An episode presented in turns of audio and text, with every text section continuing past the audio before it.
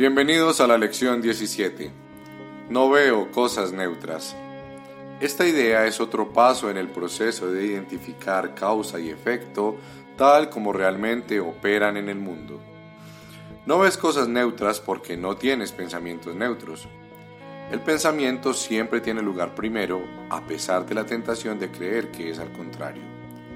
El mundo no piensa de esa manera, pero tú tienes que aprender que así es como piensas tú. De lo contrario, la percepción carecería de causa y sería ella misma la causa de la realidad.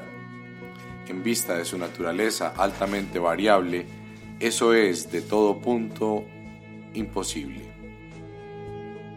Al aplicar la idea de hoy, mantén los ojos abiertos mientras te dices a ti mismo, no veo cosas neutras, porque no tengo pensamientos neutros.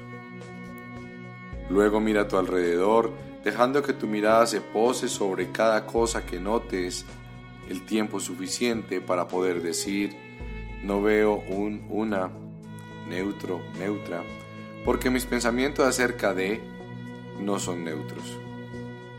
Podrás decir, por ejemplo, no veo una pared neutra porque mis pensamientos acerca de las paredes no son neutros. No veo un cuerpo neutro porque mis pensamientos acerca de los cuerpos no son neutros. Como de costumbre, es esencial no hacer distinciones entre lo que crees que es animado o inanimado, agradable o desagradable.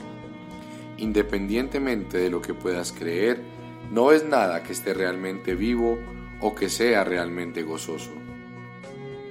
Eso se debe a que todavía no eres consciente de ningún pensamiento realmente verdadero y, por lo tanto, realmente feliz.